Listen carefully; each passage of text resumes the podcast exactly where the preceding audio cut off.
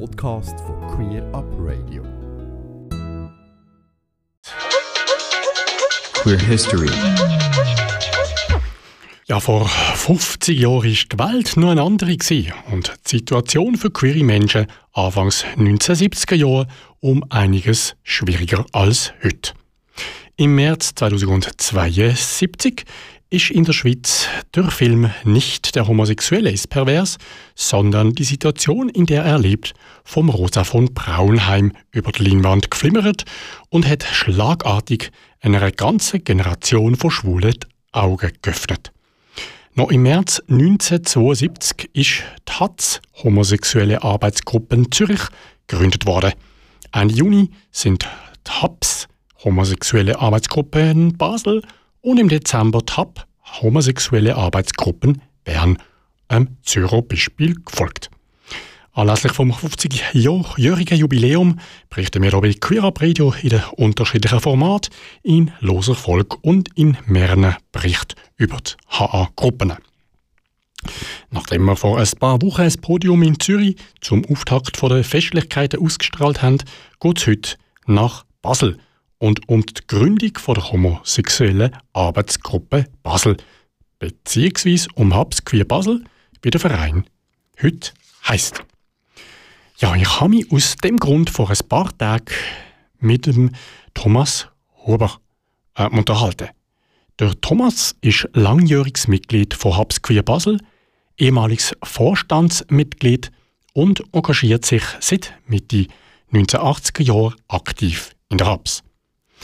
Als erstes habe ich vom Thomas wissen, wie denn der Start damals war, im Juni 1972. Ich würde dazu gerne etwas vorlesen, und zwar aus unserem 40 Jahr Hubs Magazin, das ist zu finden auf hubs.ch. Da schildern Leute, die dabei sind, wie, wie damals die Gründung war. Und ich lese das kurz vor. Um 1968 entstanden in der westlichen Welt breite Protestbewegungen Sie richteten sich gegen den Vietnamkrieg, gegen Rassendiskriminierung, gegen soziale und wirtschaftliche Machtverhältnisse, gegen die patriarchale Geschlechterordnung, gegen autoritäre Strukturen insgesamt. Als Teil dieser Strömung bildete sich parallel zur Bürgerrechtsbewegung der Schwarzen in den USA oder zur Frauenbewegung eine neuartige aktive homosexuellen Bewegung heraus. Die erste derartige Gruppe in der Schweiz war 1971 im Kern entstanden und 1972 als homosexuelle Arbeitsgruppe Zürich gegründet. Um in anderen Städten Fuß zu fassen, beteiligten sich Vertreter der HATZ am 21. Juni 1972 an einer Veranstaltung des Studentischen Filmforums in der Universität Basel. Gezeigt wurde der skandalumwitterte Film von Rosa von Braunheim. Nicht der Homosexuelle ist pervers, sondern die Situation, in der er lebt. Der Film warb nicht etwa um Verständnis für die damalige Lebensweise der Homosexuellen, sondern klagte diese in der Art und Weise eines Doku-Dramas gerade umgekehrt wegen ihres angepassten Verhaltens an und machte ihr ängstliches sich Verstecken in der Subkultur mitverantwortlich für ihre Unterdrückung. Und aus diesen Filmvorstellungen heraus, die in der ganzen Schweiz stattgefunden haben, ähm, ist unter anderem dann in Basel auch Hubs entstanden und in anderen Städten die anderen AA-Gruppen. An dieser Stelle zwei kurze Ausschnitte vom bereits mehrmals genannten Film Nicht der Homosexuelle ist pervers, sondern die Situation, in der er lebt vom Rosa von Braunheim. Da die Schwulen vom Spießer als krank und minderwertig verachtet werden, versuchen sie, noch spießiger zu werden, um ihr Schuldgefühl abzutragen mit einem Übermaß an bürgerlichen Tugenden. Nicht die Homosexuellen sind pervers, sondern die Situation, in der sie zu leben haben. Wir schwulen Säue wollen endlich Menschen werden und wie Menschen behandelt werden. Und wir müssen selbst darum kämpfen. Wir müssen uns organisieren. Werdet stolz auf eure Homosexualität. Raus aus den Toiletten, rein in die Straßen. Freiheit für die Schwulen. Ausschnitt aus dem Film Nicht der Homosexuelle ist pervers, sondern die Situation, in der er lebt, vom Rosa von Braunheim. Im Film, wo 1971 erschienen ist, man es gehört schon, wird am Beispiel von Protagonisten das Leben von vielen homosexuellen Männern anfangs den 1970er Jahren in der schwulen Subkultur in Berlin und im Privaten dargestellt und behandelt. Der Film hat sich nicht primär an die heterosexuelle Mehrheitsgesellschaft gerichtet, sondern an die Homosexuelle selber. Eine der Hauptaussagen vom Film ist, dass die Homosexuellen ihre Angst und Ohnmacht überwinden müssen und aus ihrem Versteck müssen rauskommen, sich organisieren und gegenseitig, um sich gegen und gegenseitig zu unterstützen und solidarisch für eine bessere, gleichberechtigte Gesellschaft zu kämpfen. Doch jetzt zurück zum Thomas Huber und 50 Jahre Hubs Queer Basel. Äh, wie hat sich Hubs damals bei der Gründung 1972 denn positioniert? Damals hat man, hat man sicher ähm, äh, sich emanzipatorisch positioniert. Also weil man ist ja aus dieser ähm, gesellschaftspolitischen Bewegung von 1968, wo sich als gesellschaftspolitische Erneuerungsbewegung verstanden hat, entstanden. Und es ist darum gegangen, sich zu emanzipieren. Es ist auch ums individuelle Empowerment gegangen und es ist auch sehr wichtig, mal Wissen über, über Homosexualität zu generieren und das ähm, öffentlich zu verbreiten, weil damals hat es ja noch kein Internet gegeben und praktisch niemand hat irgendetwas Positives über Homosexualität gewusst. Was sind die grössten Veränderungen, die TAPS von damals mit heute, äh, wenn man das vergleicht? Hubs hat sich heute mehr zu einer, zu einer Plattform verändert. Also es ist, es ist nicht mehr, nicht mehr ein, ein grosses Ganzes, das sich gesellschaftspolitisch engagiert, sondern es ist eine, eine Plattform, wo verschiedene Arbeitsgruppen trägt und wo sich auch Menschen, die jetzt möchten sich engagieren mit einem neuen Thema oder mit einem Thema, das sie beschäftigt, sich können bei der Hubs melden beim Vorstand und wo man das allenfalls auch wieder aufnehmen kann. Und was sind denn damals die wichtigsten Themen gewesen? Also zum Teil sind, sind Themen mh, gleich noch ähnlich gewesen wie heute. Also was, was vor 50 Jahren bereits aufgebaut worden ist, ist ein Beratungsteam oder ein Beratungstelefon, das dann später zu einem Beratungsteam geworden ist, was es heute noch gibt. Dann in der Anfangszeit hat es zum Beispiel eine, eine Gesprächsgruppe gegeben, wo es mehr so um Selbst, Selbstfindung und Identitätsfindungssachen gegangen ist. Und ganz wichtig, es hat äh, eine Infogruppe gegeben, wo eben zum Beispiel die Hubs-Info als Druckversion herausgegeben hat. Und mit denen man auch gegen, gegen aussen, oder also vor allem schon für, für sich selber, aber mit denen man hat angefangen Wissen zum Thema vor, vorwiegend einmal Homosexualität ähm, anfangen Wissen generieren und sich mit anderen Menschen in Diskurs bringen. Man kann also sagen, dass damals die Informationsverbreitung ein wichtiges Thema für die homosexuelle Arbeitsgruppe war. Ja, Inf Information gibt es ja heute eigentlich ganz, ganz vielfältig und theoretisch leicht und anonym erreichbar über das Internet. Das ist natürlich eine Dimension, die es erst seit gut 25 Jahren gibt. Und in, in den 70er Jahren hat es eigentlich noch nichts gegeben. Also wo ich, wo ich damals so in, in, in den 70er Jahren mein Coming-out hatte, hat, es irgendwie bei uns die Heims Brockhaus-Lexikon gegeben und dort ist irgendwie gestanden, dass ähm, Homosexualität ähm, heilbar sei und was mich noch sehr tröstet hat, ist, dass gestanden ist, es gäbe auch äußerst kokette Jungs, die homosexuell sind. Und sonst hat man einfach nichts gewusst darüber. Wie äh, äh, schätzt denn der Thomas Huber die Situation heute ein? Ja, also, also man hat heute natürlich ähm, äh, ein sehr umfassendes Verständnis zwischen diesen drei Haupt Stich, sagen wir mal Stichwort, also biologisches Geschlecht, ähm, Gender und sexuelles Begehren.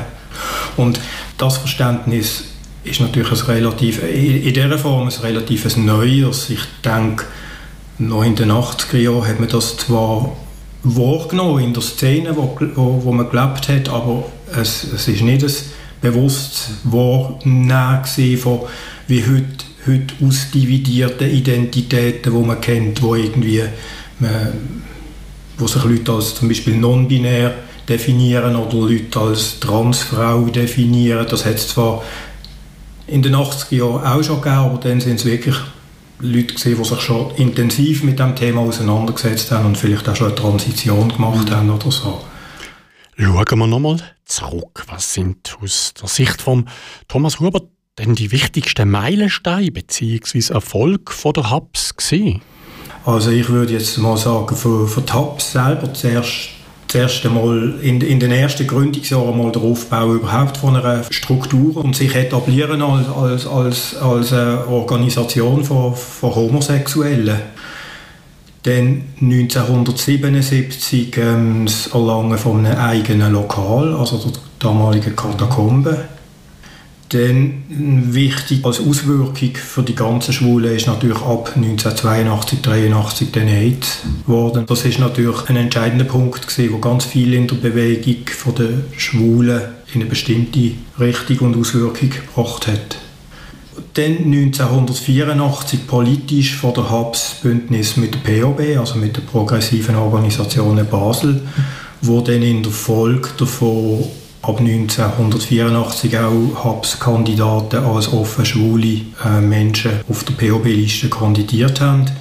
Und 1985 der Erwin Ott als erster offen schwule Basler Grossrot parteilos auf der POB-Liste auch hat können der Erwin Ott, der hat als Grossrat so ziemlich alles initiiert, was man damals an Themen hat können im Grossrat initiieren und das hat dann unter anderem zu einem Anzug geführt, wo, wo dann sehr berühmt worden ist als Anzug Ott. In diesem Anzug hat er gefordert, dass es eine staatliche Förderung für quasi, also gegen die Diskriminierungsformen, wo, wo da vorhanden sind und auch ähm, es ist auch konkret um eine staatliche um eine staatlich finanzierte Beratungsstelle gegangen mit schwul-lesbischen BeraterInnen. Der Arzt Gott, der hat ganz viel ausgelöst, weil er von der Regierung sehr homophob beantwortet worden ist und der hat sehr viele politische Aktionen in der Stadt Basel und die Gründung von, von neuen politisch tätigen Vereinen initiiert. Dann 1984 ist auch die Tischbar gegründet worden, was es heute noch gibt. Auch immer wichtig sind Filmfestival. Zum Beispiel 2008 ist ähm, Luststreifen Queer Filmfestival gegründet worden. Und auch sehr wichtig in den 80er und 1990er Jahren sind die rauschenden Habsfester in der Kaserne, wo auch bei den Heteros ziemlich beliebt sind. TAPS Queer Basel besteht aus mehreren Arbeitsgruppen. Was sind denn das für Gruppen und was für Veränderungen hat es über die Jahre hinweg gegeben? Die noch bestehenden Arbeitsgruppen sind das Beratungsteam, das auch Teil ist von der LGBT Helpline, die schwulen Väter, die Bi- und Pansexuellen und der Basel Trans-Treff. Das sind Arbeitsgruppen, die eigentlich auf der Peer-Ebene arbeiten und wo seit Jahren eine konsistente, tolle Arbeit leisten. Dann haben wir noch die Betriebsgruppe von der CISPA, haben wir eine Gruppe. Und JHAPS als Plattform hat natürlich immer wieder wechselnde Arbeitsgruppen, die aus Gründen entweder weil sie nicht gebraucht werden oder vielleicht auch weil sie zu gross werden, sich verselbstständigen. Zum Beispiel aus der ehemaligen AIDS-Gruppe von der Basel ist heute die AIDS-Hilfe bei der Basel geworden. Luststreifen Filmfestival hat die Hubs verloren und hat sich selbstständig gemacht. Und die jüngste, ähm, die Jugendtreff Anyway, wo sich jetzt der Milchjugend angeschlossen hat. Wie hat sich die Organisation in dem halben Jahrhundert von der Hubs verändert?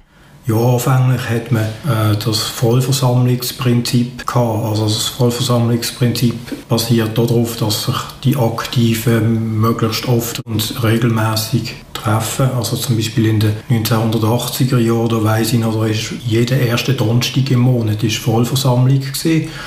Heute hat sich das verändert. Also heute treffen sich die Aktiven vor allem nur noch arbeitsgruppenspezifisch.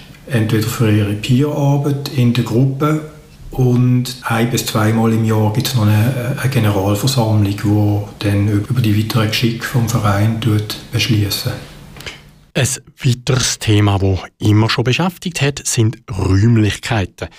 Einerseits werden Safe Places gefordert, andererseits möchte man sich aber auch nicht zu stark von der Gesellschaft abgrenzen.